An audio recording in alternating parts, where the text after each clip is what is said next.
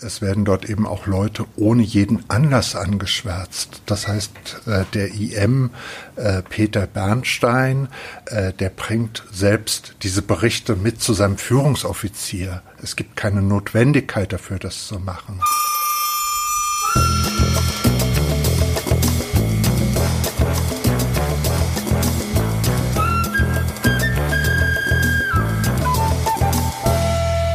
Hallo und herzlich willkommen zur Medienwoche, unserem wöchentlichen Medienpodcast. Äh, heute ein bisschen später mit der Aufnahme, aber die üblichen Verdächtigen am Mikrofon. Ich, mein Name ist Stefan Winterbauer von Media. Am anderen Ende der Leitung, wie immer, mein lieber Kollege. Chris, ja, Christian Mayer von der Welt. Hallo, hallo, herzlich willkommen. Ja, genau. Es ist, äh, wir nehmen am Sonntag, späten Nachmittag auf. Am Freitag habe ich es vor allem diesmal nicht geschafft. Neulich hast du mal wegen, äh, wegen Arbeit Wegen äh, Arbeit jetzt, war jetzt irgendwas. Ja. Jetzt ja, warst du genau. dran. Ab und zu muss ja. man auch arbeiten, denn dieser Podcast ist ein bisschen auch unser Freizeitvergnügen. Den äh, Mann, den wir am Anfang gehört haben, das war dein Kollege U Udo Müller. Nee, Uwe Nein, Müller, Uwe, Entschuldigung. Uwe Müller, Uwe Müller genau. von der Welt am Sonntag. Und ihr habt diese Woche für die Medienenthüllung der Woche gesorgt. Äh, dazu gleich nachher ganz ausführlich die Stasi-Akte des Berliner Zeitungsverlegers. Ähm, gleich dazu mehr. Ja. Jetzt aber erstmal unsere schnelle Schnellrubrik. Kann das weg? Wir haben noch ein paar andere Themen, die wir ganz kurz durchsprechen wollen. Und zwar gab es diese Woche mal wieder ein bisschen Ärger mit der AfD. Es haben wahrscheinlich alle mitgekriegt. Äh, Stefan Brandner, AfD, Bundestagsabgeordneter und Vorsitzender des Rechtsausschusses, wurde abgewählt als eben solcher wegen verschiedener Ausfälle bei Twitter. Ja, er hat sich Klar. bei Twitter geäußert äh, im Zusammenhang mit dem Terroranschlag von Halle. Da hat er einen Tweet retweetet, wo einer geschrieben hat, warum unsere Politiker jetzt in Synagogen und Moscheen herumlungern, wo doch hier Bio-Deutsche nur umgekommen sind. Und dann hat er noch kritisiert, ja, kritisiert, dass äh, Udo Lindenberg das Bundesverdienstkreuz bekommt, wo er doch vorher über die AfD geschimpft hat und hat das Bundesverdienstkreuz, das Bundesverdienstkreuz in dem Zusammenhang als Judaslohn bezeichnet. Und da haben sich ganz viele Leute wieder mhm. aufgeregt. Und dann ist die äh, ja, aber er war halt auch, es ja. war nicht das erste Mal, dass der Typ sowas gemacht hat. Der war schon wirklich, bekannt als einer, als ein Scharfmacher, als einer, der immer wieder provoziert und hetzt und deswegen wurde er jetzt abgewählt als Ausschussvorsitzender. Das erste Mal in der Geschichte des Bundestags, dass sowas passiert ist. Mhm. Und die AfD, ja, Frau Weidel, Herr Gauland und Herr Brandner, die sind dann alle vor die Presse getreten und haben da einen ziemlich unrühmlichen Auftritt hingelegt man muss das eigentlich fast gar nicht mehr groß weiter kommentieren. Das, äh, ich wollte gerade sagen, das ist natürlich, ähm, wenn solch schwerwiegende Hasstiraden da abgelassen werden, ähm, inhaltlich berechtigt, äh, dann abzuwählen. Das äh, kann man ja, diese Möglichkeit gibt es ja. ja. Auf der anderen Seite äh, ist ähm, das natürlich wieder nur ein weiteres Beispiel für diese bekannte Medienstrategie der AfD, für ja. Eklas zu sorgen, damit in die Medien zu kommen, überhaupt erstmal sich dann noch vor die Medien zu stellen, die dann zu beschimpfen äh, und nachher zu sagen, ey, wir sind äh, die, wir werden hier einfach nur ja, fertig gemacht. Also das, ja? äh, ich packe das in die Shownotes, den Link zu diesem dieser Stellungnahme. Das ist also muss man wirklich sagen, unsäglich gewesen. Vor allem von der Alice Weidel, die haben dann nur, was sind denn das für doofe Fragen? Das sind ja dumme Fragen, unsägliche Veranstaltung hier. Obwohl die Fragen eigentlich total berechtigt waren. Ja. ja, die hätte halt so oder so dumme Fragen gesagt. Ja, das ja, ja. Und die wollte auch, das war, war, war fast schon Realsatire, die wollte dann die ganze Zeit abbrechen, weil das so dumme Fragen waren, so wie sie es oft macht, ja, dass sie dann so empört wegläuft. Das hat man richtig gesehen. Nur die anderen beiden, Gauland und Brandner, die blieben einfach stehen und haben weiter die Fragen der Journalisten beantwortet. Es war also ein das funktioniert nicht so leicht, wenn man innerhalb seiner Peer Group steht, dann kann man nicht weglaufen. Ne? Ja, ja, genau. Das war ganz witzig. Aber jetzt ja, weg damit. Kann das weg. Okay. Gut. Nächstes Thema, ich schaue auf unseren Ab Ablaufplan. Ach ja, Pro7 Sat 1 plant jetzt auch eine, eine Audioplattform, so ähnlich wie die RTL Group, die haben ja Audio Now äh, so eine Podcast-Plattform, wo sie alle möglichen Audioformate äh, sammeln wollen. Audio mhm. ist ja mhm. der neue Sex bei den Medien. Und äh, Pro7 Sat1 will sowas jetzt auch und der Name soll sein For Your Ears Only. Genaueres. Ja, ganz witzig, ne? For Your Eyes Only, ja. ähm, Geheimagenten. Ja? Ich finde es, ähm, man kann es witzig finden, ich finde es auch ein bisschen platt, aber, aber egal. Ja. Äh, man muss auch leider sagen, die guten Jungs um äh, Vorstandschef Max Konzer, sie sind spät dran, ne? weil das Ganze, man weiß noch mhm. gar nichts, es soll im nächsten Jahr erst irgendwann starten. Und natürlich ganz toll, Netflix für die Ohren. Mai. Ja, das schreiben dann, diese Netflix-Vergleiche schreiben dann ja oft eher Medien auf, als dass die das selber so nennen. Ich weiß es jetzt gar nicht, ob die das selber so genannt haben. Das weiß ich jetzt auch nicht. Das war die ähm, ich glaub, Überschrift fast, bei den Kollegen von DWDL. Glaube, ja. Genau, ich glaube fast, das ist dann, da springen dann vielleicht noch ein paar Leser drauf an, obwohl das ja auch langsam müde wird an Netflix oder an Spotify oder sonst was. Bei Spotify kann man ja nicht, weil die haben ja selber Podcast. Ich wollte eigentlich nur sagen, ich glaube nicht, dass es unbedingt zu spät ist. Es muss halt ähm, äh, passen, weil nicht nicht zu spät, äh, weil ähm, anders als in den USA ist das ja noch nicht so weit entwickelt dieses Geschäftsmodell und äh, b ein so ein richtig gutes Geschäftsmodell gibt es ja noch gar nicht. Also Bezahlpodcasts oder so sind ja äh, erstmal in der Minderheit. Man muss es halt in der Regel werbefinanzieren ich glaube, dass es für einige ausgesuchte Marken gut funktionieren kann, wenn die vermarktet sind und man da ähm, pro Folge für von Sponsoren, von Werbungtreibenden was bekommt. Ähm, ob das so konzernweit funktioniert, auch Audio Now, die haben sich ja sehr viel vorgenommen von RTL. Ja, die machen jetzt Podcasts mit. Wird äh, sich zeigen. Ne? Mit, also mit, wie heißt äh, Mario Barth und und mm. Peter Klöppel und ich weiß nicht. Ich das ist halt sowas, was man jetzt wahrscheinlich auf seiner To-Do-Liste einfach abhaken ja. muss, weil es dazugehört. Aber ähm, dass das ein Selbstgänger wird das natürlich nicht. Aber das ist platt, äh, das zu sagen. Das ist halt immer so. Ja. Wir warten ab, was da kommt bei For Your Ears Only. Ich bin skeptisch, aber das ist ja auch nichts Neues. Jetzt erstmal weg damit. Und letztes kurzes Thema äh, für heute. Disney Plus ist gestartet und hat einen mega Start hingelegt, muss man sagen. Ne?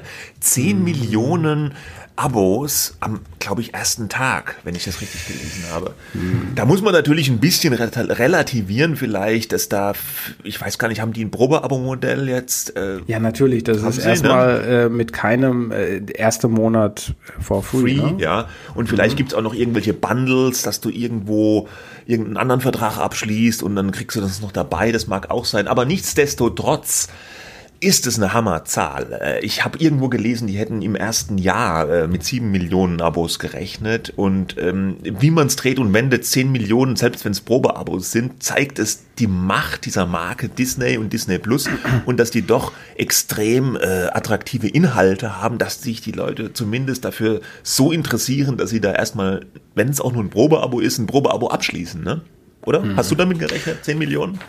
Äh, das ist schon eine beeindruckend es große ist, ja. Zahl. Ich glaube, äh, dass Disney Plus ein Erfolg wird und äh, weil es sich eben nicht, wir haben verschiedentlich darüber gesprochen, weil es eben kein Substitut ist, sondern glaube ich bei sehr vielen Leuten zusätzlich gebucht wird, weil Disney Filme, Serien, ähm, aktuelles Beispiel ist ja diese neue Star Wars. Die wird ja von ganz vielen super gelobt. The, Mandalor The Mandalorian. The Mandalorian, genau. Ja, genau. Die, die kommt ja ähm, bei uns dann auch tatsächlich erst, wenn man nicht irgendwelche, mm, irgendwelche Tricks äh, technischer Art macht, ähm, im Ende März. Ne? Ja. Ende März äh, startet Disney Plus in Deutschland. Mhm. Ähm, und bis dahin äh, läuft das dann erstmal nur in den Ländern, ähm, wo es dann schon freigeschaltet ist. Aber ich glaube, wie gesagt, dass es ein Add-on ist, dass man dazu nimmt und dass man ähm, nicht sagt, ah, jetzt brauche ich aber kein Netflix mehr. Ne? Ja, äh, Disney nicht. ist halt so ein Must-Have. Ja, ja. aber irgendwie, ja. ich, ich muss zugeben, ich bin auch ein bisschen angefixt. Ich würde es schon auch gerne gucken. The Mandalorian, ja, es gibt die dunklen Kanäle, wo man das vielleicht jetzt schon gucken kann. Aber das ist mir mittlerweile auch fast zu blöd. Äh, ich schau oh. mal. Ich warte jetzt einfach mal ab. Ja. ja, warte mal ab. Du hast, kann weg, kann weg. Du hast ein Mini-Thema noch vergessen, nämlich Was? der Rundfunkbeitrag. Ah, stimmt. Ähm, das äh, Indexmodell, über das wir verschiedentlich schon hätte, sprachen, wird ich hätte auf den Ablaufplan kommen. schauen sollen. Ja, der akribisch ausgearbeitete Ablaufplan. Nur ganz kurz, dieses berühmte Indexmodell für den Rundfunkbeitrag, da geht es um immer die Frage, wie viel Geld sollen die äh, ARD, ZDF und Deutschlandfunk denn bekommen? Und das wurde ja bislang immer alle vier Jahre für die nächste Gebührenperiode ausgerechnet. Die Sender melden ihren Bedarf an und dann guckt eine unabhängige Expertenkommission, hm, wie viel brauchen die denn wirklich? Und dann kommt am Ende irgendwas bei raus, was meistens eine Erhöhung, jetzt zum Schluss auch mal eine Senkung ergeben hat. Ähm, äh, aber, aber die Senkung, die wurde, ja nicht, liegt. die wurde ja nicht durchgeführt, mhm. weil die Länder das dann nicht gemacht haben. Na, es wurde schon einmal gesenkt von 1798 ja? auf 1750, aber das hatte auch mit einer anderen Umstellung des Rundfunkbeitrags zu tun. Wie auch immer, eigentlich wollten die Sender jetzt ganz gerne ein Indexmodell durchsetzen. Das heißt, man koppelt ähm, die Berechnung an einen, äh, an einen Index, ähm, Steigerung ähm, der, der, der äh, Finanzen oder sowas, ja, oder, oder den, den Wirtschaft, Bruttoinlandsproduktentwicklung oder so, ne? Mhm. Und, und wenn das dann halt steigt, steigt der Rundfunkbeitrag entsprechend mit. Äh, das fanden die Sender natürlich sehr attraktiv, äh, weil man dann sagen konnte, hm, naja, da ist, da ist uns eine äh, stetige, kleine, aber doch immerhin eine Steigerung sicher. Und vor allem umstritten war, von welcher Basis aus man das macht. Also wenn man das jetzt auf Basis des aktuellen Rundfunkbeitrags gemacht hätte, wäre ja quasi der Status quo, wie die Sender so aufgestellt sind und was für Sender die auch überhaupt haben, erstmal festgelegt. Deswegen gab es auch nicht nur, weil das dann eine vermutlich stetige Erhöhung mitgebracht hätte, Widerstand gegen dieses Indexmodell, sondern auch mal gesagt hat, ja, aber von welcher Basis reden wir hier denn überhaupt? Was ist denn eigentlich das, was die Sender auf jeden Fall brauchen? Ne? Also von welcher, von welchem Level startet man eigentlich? Und weil man sich da nicht drüber einigen konnte, hat jetzt ähm, äh, verschieben die äh, äh, Länderchefs, die ja die Rundfunkpolitik machen, ähm, diese Entscheidung, beziehungsweise haben jetzt erstmal gesagt, nee, das wird jetzt erstmal in der nächsten Gebührenperiode ab 2021 nichts mit dem Index. Genau, der Chef der sächsischen Staatskanzlei Oliver Schenk hat ja in der FAZ ein Interview gegeben, das Indexmodell ist gescheitert, aber erstmal für diese Gebührenperiode, wie du, wie du richtig sagst. Jetzt rechnen ja, ja alle damit, dass es so eine, so eine Erhöhung gibt, so auf 18 Euro plus X. Ich glaube, im Moment ist es ähm, 17,50, gell? oder? Der ja. Rundfunkbeitrag. Ja, ja. Mhm. Und die, die KEF, diese Kommission, die, die wird jetzt in diesen nächsten Tagen, wird die jetzt ihren Vorschlag an die Länder geben. Das wird aber noch nicht veröffentlicht, sondern erst im Frühjahr nächstes Jahr werden die Länder das dann veröffentlichen und noch ihren Senf dazugeben. Und dann sehen wir weiter. Es wird ja. teurer, aber wahrscheinlich nicht viel. Das wird auf jeden Fall teurer. wahrscheinlich ja. nicht viel. Ne? Und jetzt erstmal wieder damit weg. Ich habe zum Glück noch einen Zettel zum Zerknüllen da gehabt. Aber jetzt das große Thema dieser Woche äh, war schon eine ziemliche kleine oder große Bombe, die da geplatzt ist. Es war eure Redaktion, die, die Welt-Redaktion mhm. im Allgemeinen, im Speziellen die Welt am Sonntag. Äh, du und dein, äh, dein Kollege und du, wollen wir doch so höflich bleiben, Uwe Müller und du, ihr habt ähm, berichtet, dass der neue Verleger der Berliner Zeitung, des Berliner Verlags, Holger Friedrich, ein Stasi-Spitzel war. Das Ganze hat ziemlich eingeschlagen, auch deswegen, weil der Holger Friedrich zusammen mit seiner Frau ja auch äh, dieses Manifest, dieses große Editorial geschrieben hat, wo er so ein bisschen Egon Grenz gelobt hat. Und er hat ja auch schon in verschiedenen Interviews immer so ein bisschen, haben die so ein bisschen, ja, Verständnis für die DDR gezeigt, sage ich jetzt mal mhm. ganz plump. Aber naja, erzähl gut, doch mal. Äh, ja, die, sie kommen ja aus dem kommen Osten, aus der DDR. Äh, von daher ja. ähm, sozusagen ist das auch, man kann ja auch. Aber sie wurden ja so ein bisschen ja, ne? kritisiert schon dafür. Und jetzt kam ja. natürlich diese, diese, diese Enthüllung. Äh, voll da rein. Aber erzähl doch mal, wie, wie kam es dazu? Ähm, ja. Wie kam Erstmal kurz zum, zum Kern äh, sozusagen der, der Nachricht. Also Holger Friedrich hat eine Akte ähm, als inoffizieller Mitarbeiter. Er hatte da den Decknamen Peter Bernstein. Und äh, damit war er als IM für, für das Ministerium für Staatssicherheit tätig. Und äh, das geschah während seiner Zeit in der Armee. Also er hat sich für drei Jahre bei der Armee verpflichtet. Das musste man in der äh, Regel machen, wenn man nachher studieren wollte. Ne? Also in der NVA. Ne? Also das, das war nicht die Regelzeit, ähm, die man beim Militär sein musste.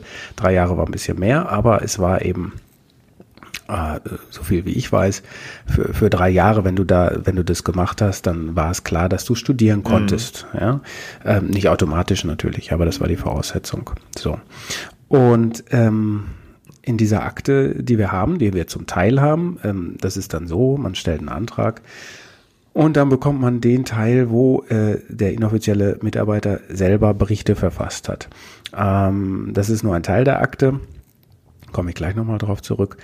Und da äh, war nun daraus, ähm, das haben wir relativ früh beantragt. Ähm, das war noch lange vor Veröffentlichung dieses Manifests, ja, ähm, von dem du gerade gesprochen hast, ähm, weil wir uns so den Lebenslauf angeschaut haben und äh, gesagt haben, ähm, das sollten wir uns mal anschauen. Der, der, mein Kollege Uwe Müller hat sich schon sehr oft mit solchen ähm, Fällen beschäftigt, also ist da ein Experte auf diesem Feld, hat auch damals bei der Berliner Zeitung, als es da Stasi-Fälle gab, äh, darüber berichtet, auch beim MDR, also kennt sich da sehr gut aus und der hatte so ein bisschen das Gespür, lass uns mal äh, fragen, wie, wie, was liegt da was vor, ja. Mhm.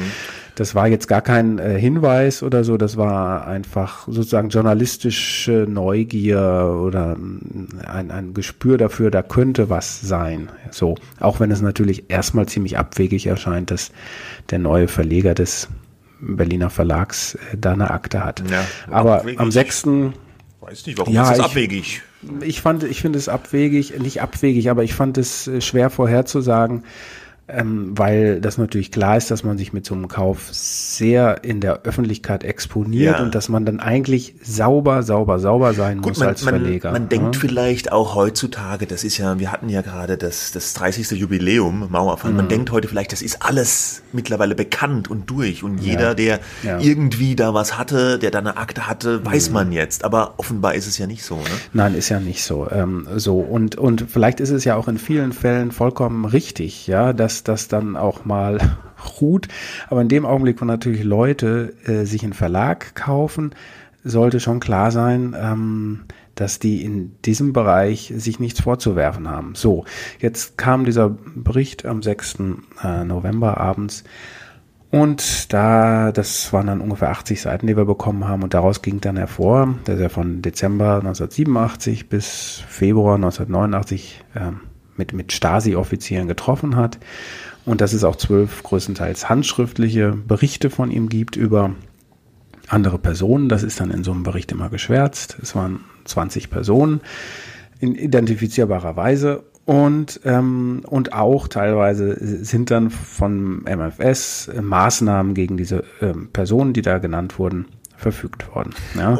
Das weiß man ja aber auch nicht, was für Maßnahmen. Ne? Das wird, äh, das bleibt aus Opferschutzgründen äh, unter Verschluss. Ne? Ja, also es wird dann nur, da, steht es dann äh, nur, dass äh, sagen es, es, es wurde dann ein weiterer äh, Mitarbeiter auf diese Person angesetzt ja, okay. oder so weiter. Ja, ne? Ja. Und das war unterschiedlicher äh, Schweregrad, würde ich jetzt mal so sagen. Ähm, in dem Bericht stand dann zum Beispiel ähm, äh, von seinem Führungsoffizier so notiert. Er belastet er, also Herr Friedrich belastet in den Gesprächen Personen aus seinem Umgangskreis und so weiter und hat das offenbar auch relativ bereitwillig getan. So, und da komme ich zu dem zweiten Teil dieser Akte, die wir nicht haben, die eigentlich nur, nicht eigentlich, die nur derjenige bekommen kann, den sie betrifft, also Herr Friedrich selbst. Er ähm, er, er sagt halt, dass er selber äh, unter Druck gesetzt wurde, dass er das nicht freiwillig getan hat. Ähm, die Hintergrundgeschichte ist, dass äh, es gegen ihn einen Vorwurf der Fahnenflucht gab vom Militär, dass er in Arrest genommen wurde und ähm, äh, dass er das halt, äh, dass er sich dann äh, Anfang 1989 davon getrennt hat und gesagt hat, er will da nicht mehr weiter mitmachen. Ähm, in der Zwischenzeit hat er eben äh, doch mitgemacht. Das muss man jetzt nochmal genau schauen. Was war denn da eigentlich diese Vorgeschichte? Das, das ist ein Operativvorgang, der sich Habicht nennt. Was hatten die gegen die, ihn in der Hand? Was konnten sie an Druck ausüben? Ähm, wir haben, äh, um das nochmal auch ganz transparent zu sagen, wir haben diese Akte bekommen am 6. November. Dann ähm, habe ich schon seit Wochen äh, eine Interviewanfrage gestellt, also schon lange, weil mich jetzt völlig unabhängig von dieser Geschichte ähm, einfach natürlich diese Unternehmer, die Menschen, äh, das Ehepaar Friedrich, Silke und Holger interessiert. Viele andere hat es auch interessiert, viele andere haben auch Interviews bekommen. Sie haben ja auch an der einen oder anderen Stelle eins gegeben, ne? Ja, ja sie haben sehr viele Interviews ja. gegeben, so viel, dass so Leute aus dem Umkreis des Verlags gesagt haben, jetzt sollte der Verleger auch mal ruhig sein. Ähm, äh, ja, also sehr ja, meinungsstark. Interessant, überhaupt keine Frage, spannend, fast faszinierend schon, aber, aber ein unglaublicher Mitteilungsdrang, ähm, wo man sieht, das sind nicht Verleger, die sich zurückhalten, sondern eher das Gegenteil. So, wir, äh, bei uns gab es immer mal wieder eine Rückmeldung, ja, machen wir. Dann wollten sie erstmal eine Zeit lang nicht, weil das Kartellamt das noch nicht freigegeben hatte, den Deal. Dann wurde der Deal freigegeben, dann hieß es, jetzt machen wir einen Termin. Wir hatten tatsächlich einen bekommen am 13. November. Mhm. Ähm, kurz danach, als wir diesen Termin ausgemacht haben, haben wir diese Akte bekommen.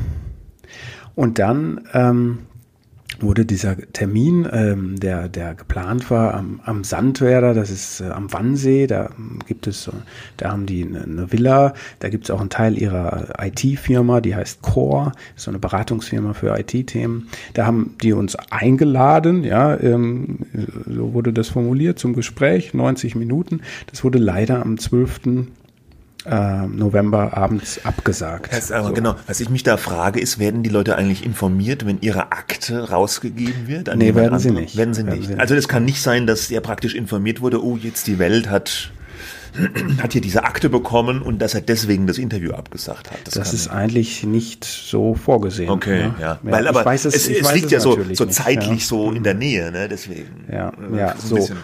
Und um das kurz zu Ende zu bringen, dann wurde das Interview abgesagt, aber ohne jetzt irgendwie ein Angebot zu machen, wollte er nicht nächste Woche vorbeikommen. Und ähm, dann mussten wir diese Fragen, äh, wir haben zwei Fragenkataloge aufgestellt, einmal zu diesem ganzen Stasi-Komplex, ein weiterer zu den Unternehmen von äh, dem Ehepaar, zu der Holding, ähm, zum Berliner Verlag, wie es da weitergeht. Dieser, diese, und dann gesagt, bitte beantworten Sie das bis Freitag 12 Uhr ähm, äh, dieser, dieser Fragenkatalog zu den Unternehmen, die Unternehmer Friedrichs, wurde nicht beantwortet. Ähm, und es schrieb uns so gegen 13 Uhr am Freitag ein bekannter Medienanwalt, Christian Scherz, ähm, dass er die Mandant, Mandatschaft übernommen hat und äh, dass diese Fragen nicht beantwortet werden, beziehungsweise die Fragen zu der äh, Vergangenheit äh, ähm, in der DDR.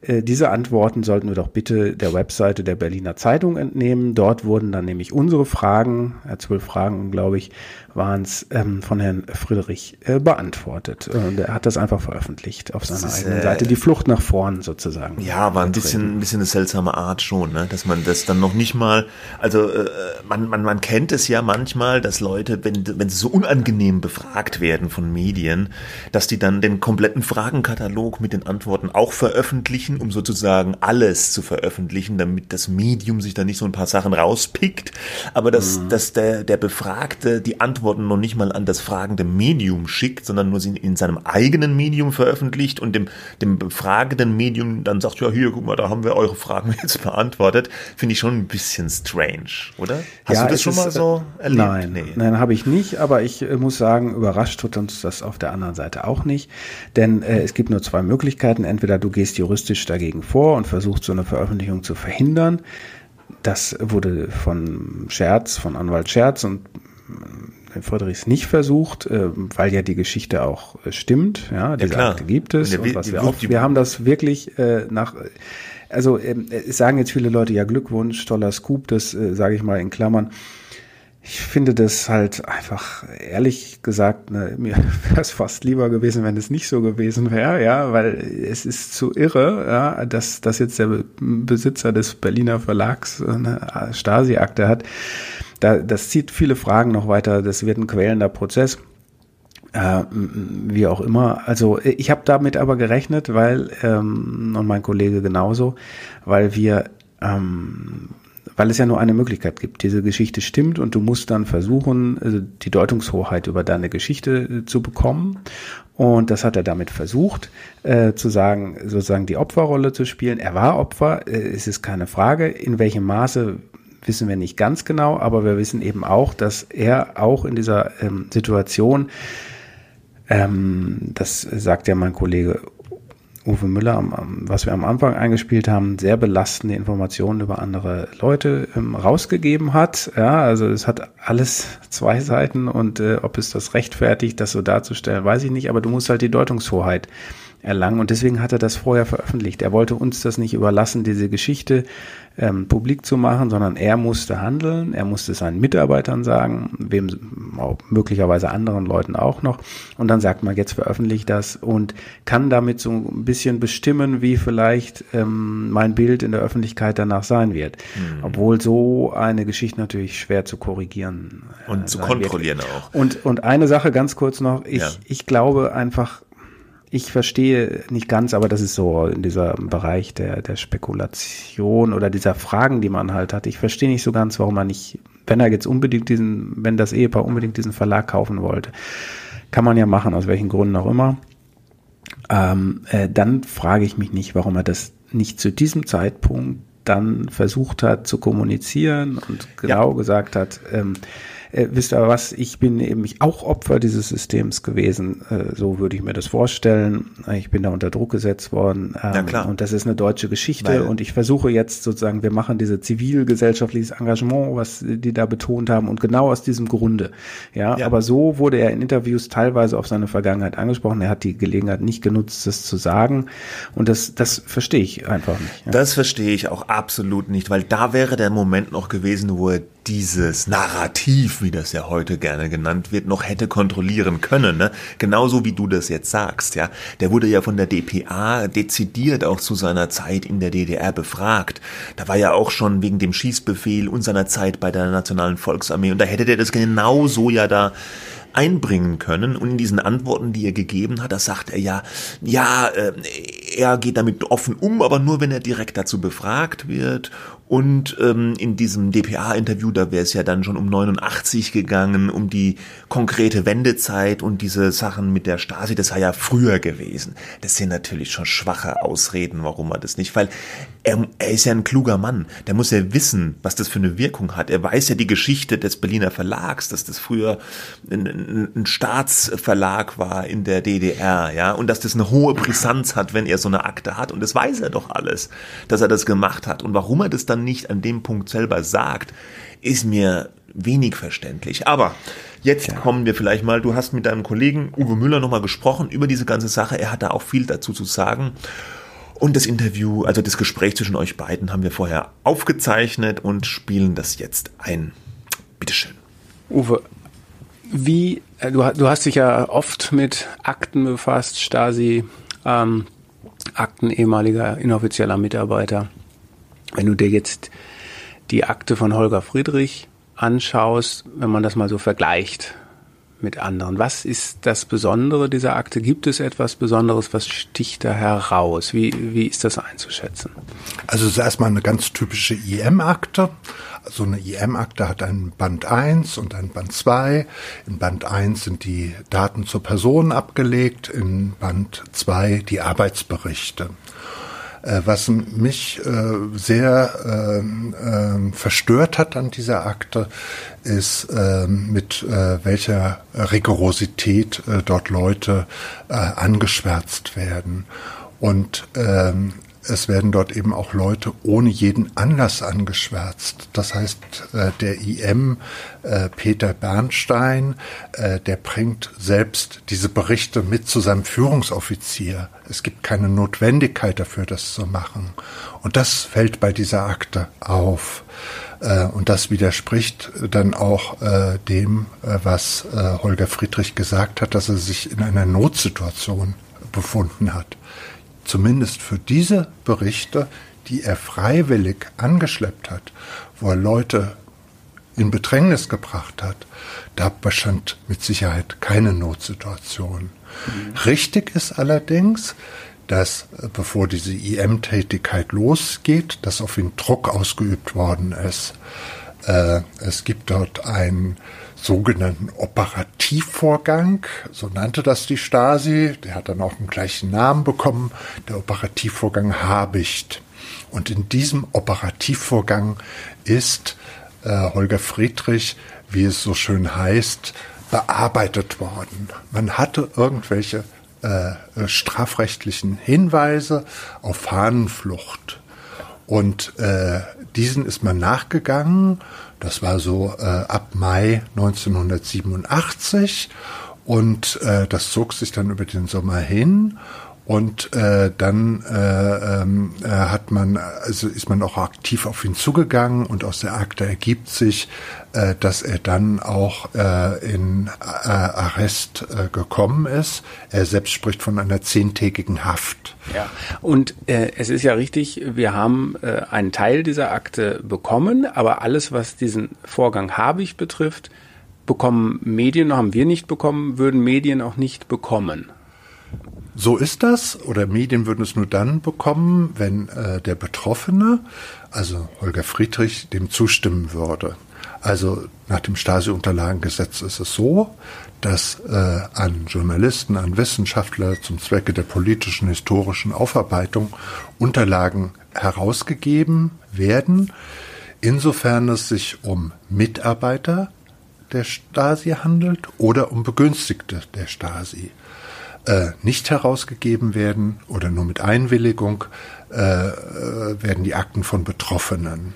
Und um jetzt herauszufinden, ob die, so wie er es dargestellt hat, ist es nicht verkehrt, ja, er ist unter Druck gesetzt worden, aber um das genau ermessen zu können, ähm, was damals vorgefallen ist, bräuchte man halt diesen Teil, den im Grunde er nur selber veranlassen könnte, zu veröffentlichen. Ja, also äh, dieser Operativvorgang, der war auch in der eigenen Akte äh, äh, äh, angelegt und ähm, äh, bei dieser bei dem späteren Anlegen der IM-Akte hat man offenbar einige Teile aus diesem Operativvorgang kopiert und in die IM-Akte mit übernommen.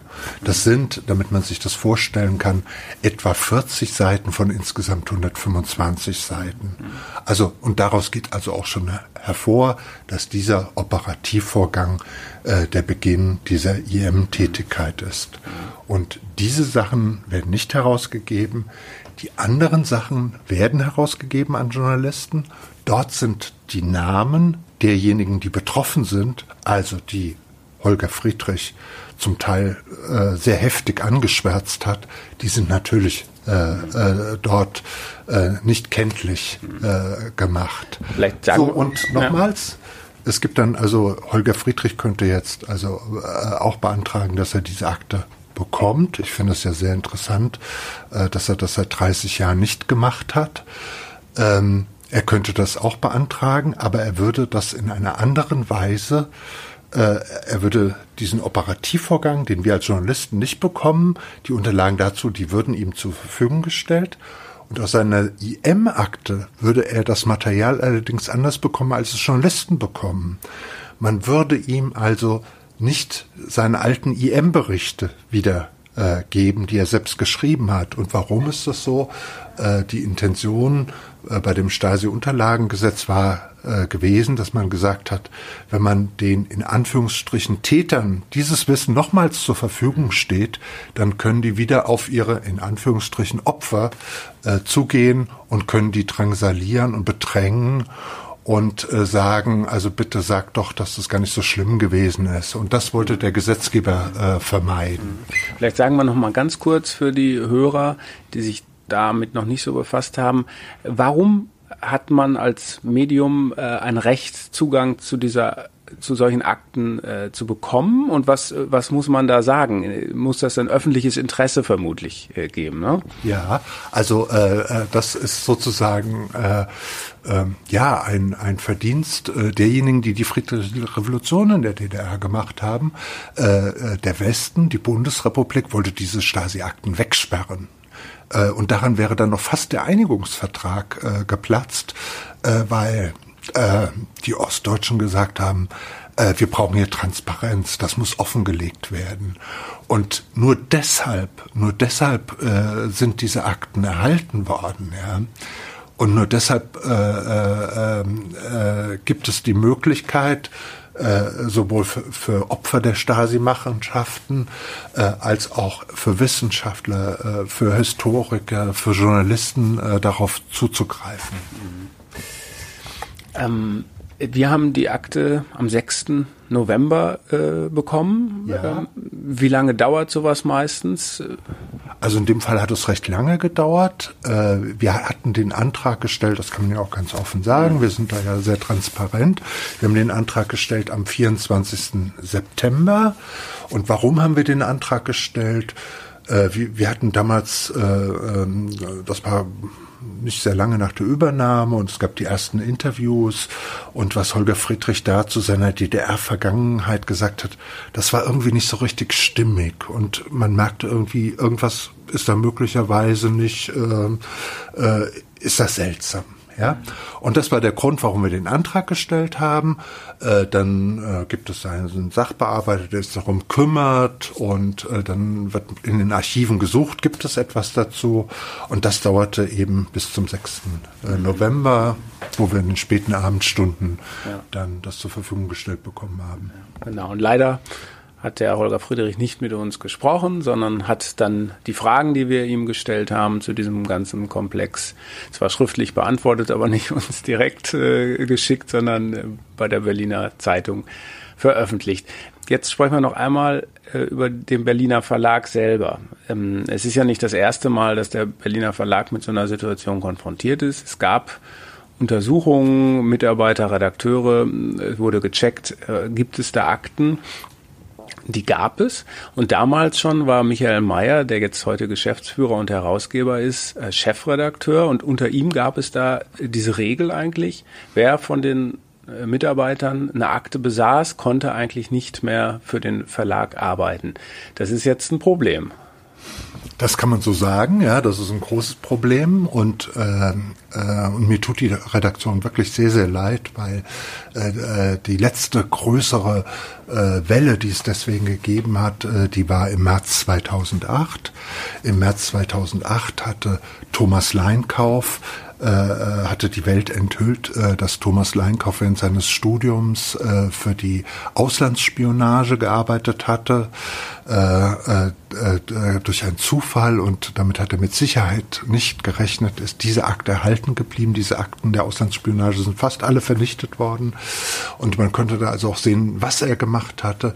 Er hatte äh, sich eingeschlichen in das Vertrauen eines Westberliners, hat ihn dann in seine Wohnung gebeten und die Stasi hatte dort ein Tonband installiert, was dann mitlief und und er hat ihm ähm, äh, so ähm, äh, reingelegt, äh, dass er Vertrauen zu ihm gefasst hat. Und äh, das kam dann eben im März 2008 heraus. Äh, Thomas Leinkauf war damals verantwortlich für das Magazin und für die Seite 3, hatte also eine ganz wesentliche äh, Rolle gehabt. Und diese Rolle hatte er schon in der Wendezeit gehabt. Er hat den großen äh, ähm, äh, Seite 1 Kommentar geschrieben äh, vor dem Tag äh, der deutschen Einheit, wo er gesagt hat, so vieles äh, ist liegen geblieben, es ging jetzt so schnell und um manches konnten wir uns nicht mehr kümmern, in Klammern, äh, äh, um nur einen Punkt zu nennen, die Stasi. Äh, und dann hat er später ein doppelseitiges Interview mit Marianne Birtler geführt. Und das war natürlich ein, eine Katastrophe äh, für die Glaubwürdigkeit äh, einer Redaktion. Und äh, äh deswegen waren äh, soweit ich das beurteilen kann, wirklich auch der, der, der überwiegende Teil dieser Redaktion sehr empört gewesen darüber. Und äh, im Rahmen dieser Geschichte kam dann eben heraus, hat sich also ein weiterer Redakteur offenbart und, und, und. Und dann hat die Redaktion gesagt, wir müssen jetzt ähm, ähm, äh, uns alle nochmal selbst überprüfen lassen, wenn wir unsere Glaubwürdigkeit wieder zurückgewinnen wollen. Das war ein sehr schmerzhafter Prozess.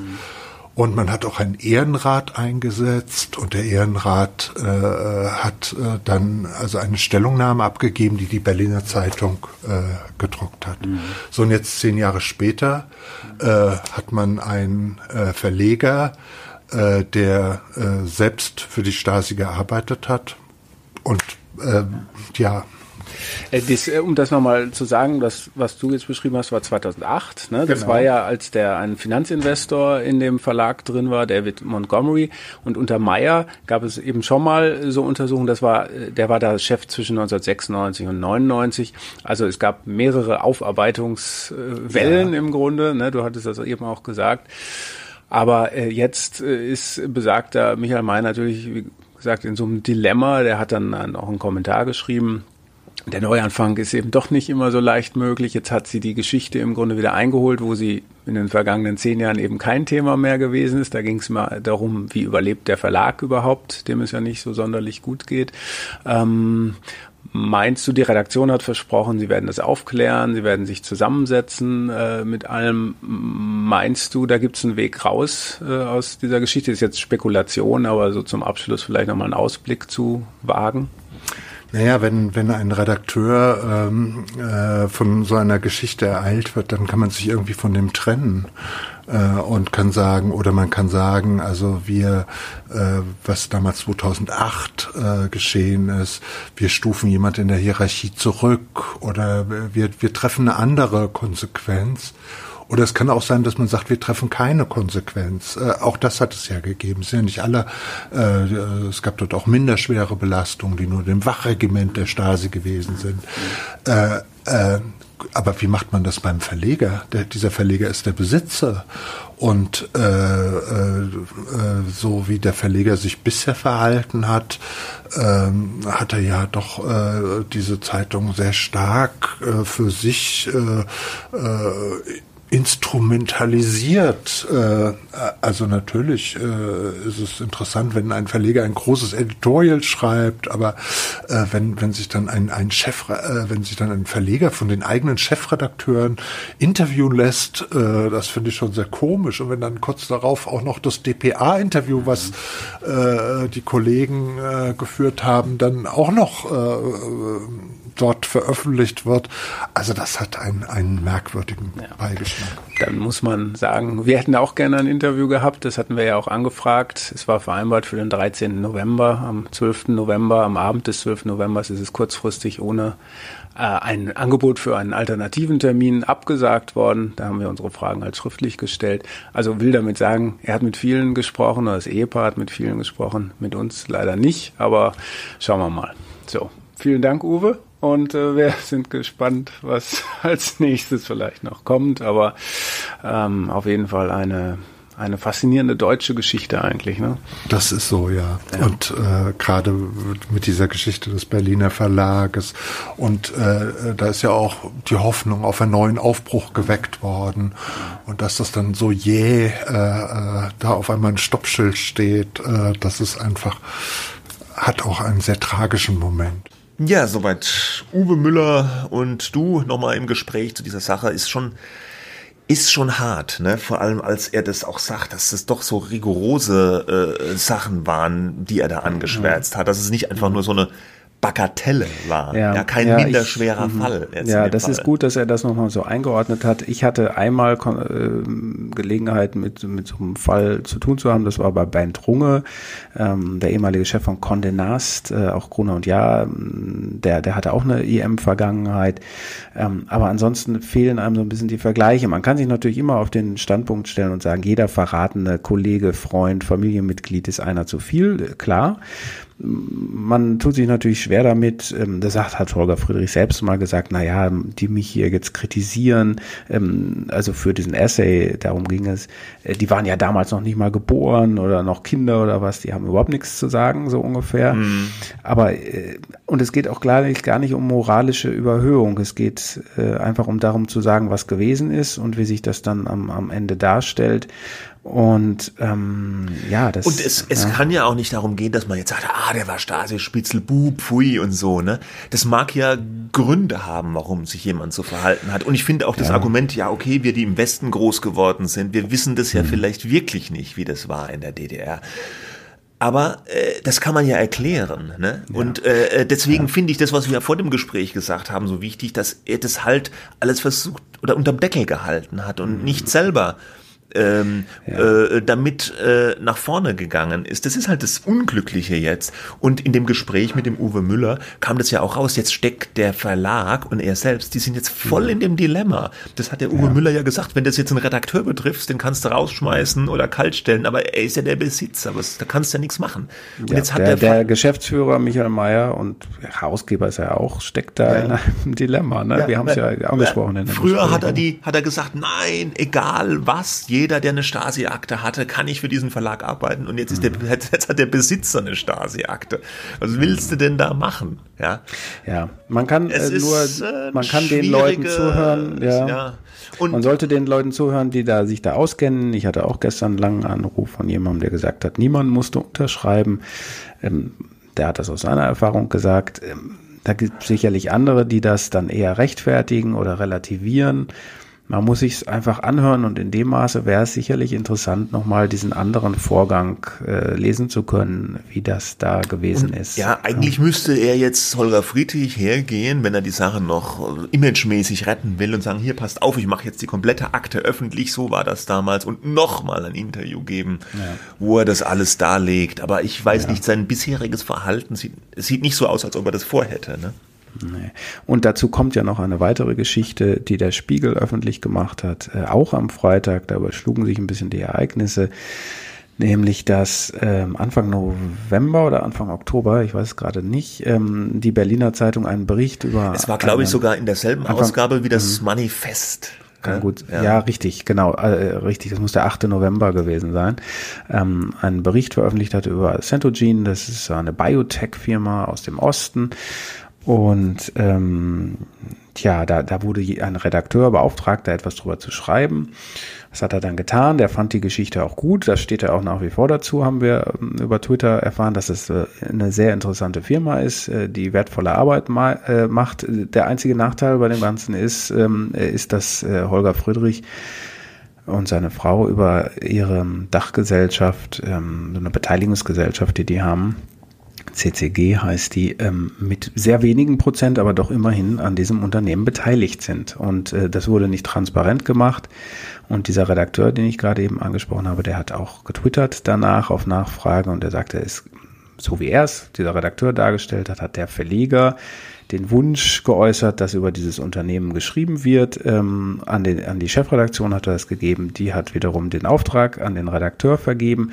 Und das war so ein bisschen das Argument Erfolgsgeschichte aus dem Osten. Und er hätte gedacht, das hätte mit dieser Jubiläumsausgabe zu tun. In der Tat, ähm, er hat es geschrieben, er steht inhaltlich dazu, aber es wurde an keiner Stelle natürlich gesagt, oder was heißt natürlich, es wurde an keiner Stelle gesagt, dass ähm, die Friedrichs beteiligt sind an diesem Unternehmen. Das hätte man natürlich dringend machen müssen. Ja klar, eine Rieseneselei, ja, dass es nicht gemacht wurde. Das äh, mag sein, dass das eine tolle Firma ist und der hat ja auch geschrieben, der Redakteur, ja, die bemühen sich um Leben zu retten und machen da ganz tolle Sachen, ja. Mag alles sein, aber ein Transparenzhinweis unter dem Artikel und keiner könnte sich drüber aufregen, ne? Ja, nee, es ist so und das ist natürlich dann für das, ja. für das Bild in Kombination mit dieser zweiten Geschichte. Ähm, es hieß ja auch noch in der Stellungnahme von Herrn Friedrich, dass auch das Manager-Magazin einen Fragenkatalog vorgelegt äh, hätte, worum es in dieser Geschichte geht. Wissen wir noch nicht. Aber das es stellt sich alles nicht gut dar und das ist für die Glaubwürdigkeit ähm, des Verlags, der ja eh in einer schwierigen Situation ist und wo die Friedrichs gekommen sind und wo viele erstmal in der Redaktion ja gesagt haben, Mensch, da, da passiert jetzt was. Die haben ja auch Vollgas gegeben, neue technische Infrastruktur, bla bla bla. Alles kann, so, ohne dass man weiß, wie das jetzt ausgeht, konnte man ihnen nicht vorwerfen, untätig gewesen ja. zu sein, ja. Und das haben die als was sehr Positives empfunden, weil unter Dumont, aber auch schon davor nicht mehr so viel passiert ist, außer Abbau.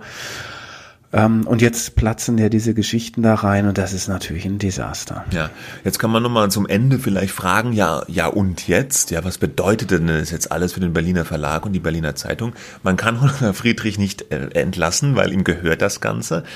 Äh, äh, es ist auch letztlich äh, alles äh, äh, Geschichten der Vergangenheit, also das hat jetzt heute keine, ja, strafrechtlichen oder irgendwelche Konsequenzen mehr, ne? oder? Nein. Nein, nein, nein. es ist eigentlich eine reine Image-Geschichte. Geschichte, so wie, wie ich das sehe. Ja, eine moralische vielleicht eine auch noch. Moralische aber, Geschichte und ja, ja und, und, für die Reputation und die Glaubwürdigkeit natürlich auch des, des, des Besitzers und des Hauses. Äh, aber es kann natürlich für so ein Medienhaus auch ganz handfeste äh, Konsequenzen haben. Man fragt sich natürlich, kann ich dann, wenn mir so eine Geschichte anhängt, kriege ich dann noch die guten Leute zu dieser Zeitung? Oder was ja. ist mit Anzeigenkunden? Wollen die vielleicht dann nicht mehr mhm. schalten in, in, in so einer Zeitung, wenn, wenn, wenn da so drüber geredet wird? Das kann schon schwerwiegende ja, äh, wirtschaftliche Folgen haben, die, die sowas haben. Ja, Ja, man, äh, das kann man, man jetzt heute noch gar nicht, nicht die, beziffern mh, oder so. Man weiß natürlich nicht, wie die Abonnenten der Berliner Zeitung, es gibt ja noch den Berliner Kurier, da reagieren werden. Der fällt immer, der fällt immer total runter, mh. ne? ja, ja, muss man sagen, die neuen Eigentümer interessieren sich, glaube ich, auch nicht sehr für ja. ihn. Aber die haben noch 55.000 Abos, äh, die sie haben im Monat nicht wenig, aber auch nicht so viel. Ähm, nach der Wende, als es zum ersten Mal verkauft wurde, hatten die 400.000 ähm, Exemplare, die täglich äh, verkauft wurden. Jetzt sind es noch 85 oder so, aber mit allem Möglichen da noch drin. Reine Abos sind 55. Man weiß nicht, wie die reagieren. Vielleicht sagen die ja auch, oder einige zumindest von denen, ja Mensch, kann es jetzt, ist es jetzt nicht auch mal gut äh, mit dem ganzen ja, äh, Stasi-Kram, ne? Die wird es auch geben. Ähm, aber, aber er braucht ja, ja eigentlich, so offen, ja. er aber braucht ja eigentlich neue Abonnenten, ne? ja, Leute, die hingehen. Wir, wir finden, genau. das ist ein tolles Projekt, was sie da mhm. machen in Berlin, die Hauptstadtzeitung. Und dafür sind solche Geschichten natürlich Gift. Total. Du hast vollkommen recht. Für neue Abonnenten ist es problematisch und auch für die Mitarbeiter, die jetzt gucken müssen, äh, stehen sie dazu, da kann man ja auch nicht, natürlich nicht einfach sagen, ich suche mir was anderes, weil das ist äh, schwer genug, sowieso. Und äh, auch ein Mann wie Michael Mayer, ähm, der jetzt mal unabhängig von den letzten 20 Jahren, da hat er auch einige Sachen gemacht, aber beim Berliner Verlag eben sehr, sehr viel bewegt hat, als Chefredakteur wirklich ein, äh, ein Blatt gemacht hat, was sehr gut war. Das sagen alle, auch selbst äh, Leute, die ihn kritisch sehen. Ähm, äh, kann der da eigentlich, kann man da eigentlich noch dann bleiben? Ja, wenn, wenn man doch vor 20 Jahren die Regel hatte, Mensch, ein Mitarbeiter, der eine Akte hatte, wollen wir nicht weiter beschäftigen. Es ist, äh, es ist wahnsinnig kompliziert. Vielleicht ist es auch am Ende ganz einfach äh, mit bestimmten Maßstäben, aber so funktioniert es ja oft nicht. Ne? Ich bin gespannt, wie die Geschichte weitergeht und so wie du gesagt hast und wie wir gelesen haben scheint ja noch irgendwie was zu kommen, ne? Also vielleicht doch nochmal auch ein Thema. Ich, also du meinst das mit dem Manager? Ja, genau, an, ja, an Geschichten. Ne? Gut, klar. Das, das, Oder, das wird jetzt natürlich äh, das Interesse auch vieler anderer Medien geweckt haben, mhm. ähm, auch mal nachzuhören und ja. Ja, ja. Oder vielleicht äußert sich Holger Friedrich nochmal irgendwie äh, irgendwo. Der hat euch ja. auch keine Begründung gegeben, warum er das Interview abgesagt hat. Ne? Also ich finde es nach wie Na, vor. doch, das wurde geschrieben, dass er Termine hat. Termine, was, äh, also ja, außerhalb ja. von Berlin. Was, was mich halt nur irritiert ist, dass es dieses DPA-Interview, ich hatte darum gebeten, das sogar noch eine Woche früher zu machen. Mhm. In Unkenntnis, ehrlich gesagt, der Tatsache, dass diese Akte kommt. Ja, mhm. ähm, also ich wusste, dass da was kommt, aber nicht wann. Ähm, und dann habe ich äh, gefragt, ob man das vielleicht vor, vorlegen kann. Da hieß es, würden wir gern versuchen, geht aber nicht. Äh, und als dann die Absage kam, war der Verweis auf Termine. Aber es wurde ja nicht nur das Interview mit der DPA nach dem Wochenende geführt, sondern auch ein Interview mit der Neuen Zürcher Zeitung noch. Ja, ich, das kann ich ja nicht, ich kann ja nicht irgendwas behaupten. Ich weiß es ja nicht, vielleicht gab es ja Termine, aber das, ja, ja. Äh, ja ja, ist Sieht ein bisschen seltsam. Ein bisschen seltsam, naja gut. Wie auch immer, damit Gut. machen wir die Akte Medienwoche für diese Woche zu. Ja. Mhm. Äh, wir sind ein bisschen später dran. Leute, ihr werdet es uns nachsehen. Man kann das trotzdem die ganze Woche noch hören. Und nächste Woche sind wir mutmaßlich wieder da mit der Medienwoche. Äh, wir freuen uns über Sterne. Ja, wir freuen uns über Sterne, über Bewertungen bei iTunes, bei Spotify, bei den üblichen Kanälen. Und für diese Woche sagen wir Tschüss, draußen ist dunkel. Wir machen jetzt Feierabend, ne? Gute Nacht. Gute Bis Nacht dann. und Tschüss. Ciao. Ciao.